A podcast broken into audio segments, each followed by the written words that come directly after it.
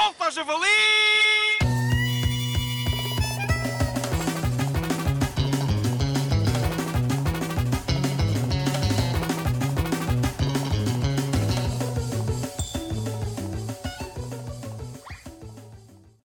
Ora viva, caros ouvintes! Hoje tenho um anúncio muito importante para fazer. Qual é, Miguel? Portanto, olhem, eu enverdei por um novo caminho.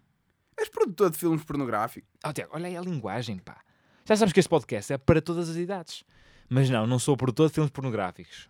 Olha, quem me dera, aliás. Então o que és? Olha, eh, Tiago e ouvintes, agora só preparem-se. Escritor de histórias infantis! Yupi! Eu também queria ser! Também posso! Não, Tiago, tens de estudar muito em primeiro lugar para conseguir chegar a este patamar. Atenção que escrever um livro infantil não é difícil, mas escrever um dos bons não é para todos. E é aqui que eu entro, pois o que escrevi é mesmo muito sublime. Então, estão prontos e desejosos por escutar uma linda história infantil? Sim! Atenção que esta história infantil, de minha autoria, não sei se tinha referido, tem um nome esplêndido. E como é que se chama a história infantil que escreveste, Miguel? A história infantil que eu escrevi chama-se O Inverno da Menina de Cabelos Ruivos diz Olá. A sério? Não, pá, claro que não. Seria um nome muito parvo. Onde é que já se viu estações do ano a dizerem olá? Pois, bem observado, Miguel. Mas meninas de cabelos ruivos vê-se com bastante frequência. Eu costumo vê-las naqueles filmes que falámos no início deste episódio. Oh, Tiago, olha aí, pá. Ah, pá, deixa de ser tarado. Mas pronto, olha, a história infantil que eu escrevi chama-se Um Cano e um Bebé.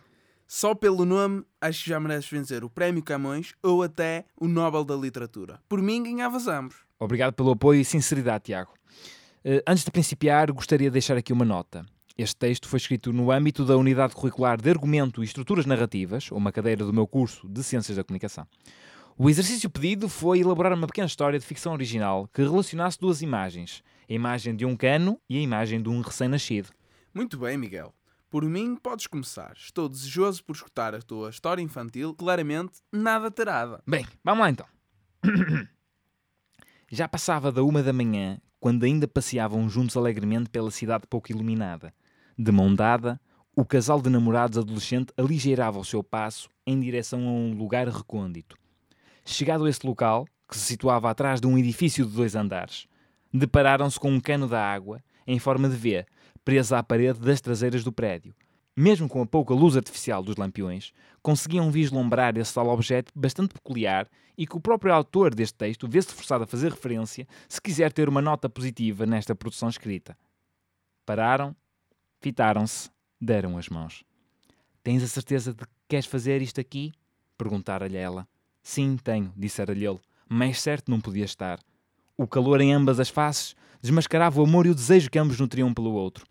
O bater do coração era mais forte que a própria noção da proximidade do tal cano d'água, de tal forma que embateram ao de leve nele.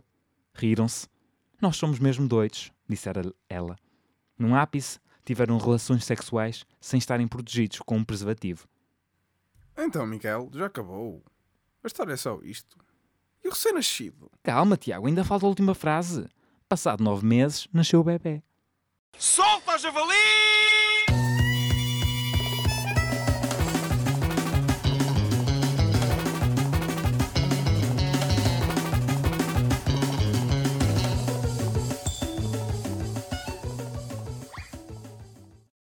Pois, bem observado, Miguel.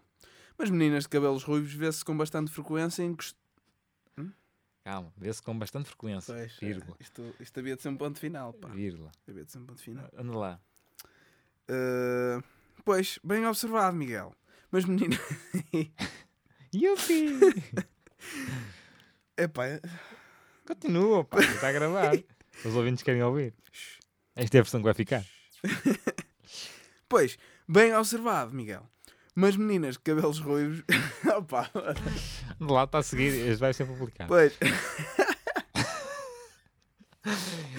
pois, bem observado, Miguel. Mas meninas de cabelos ruivos vê-se com bastante frequência.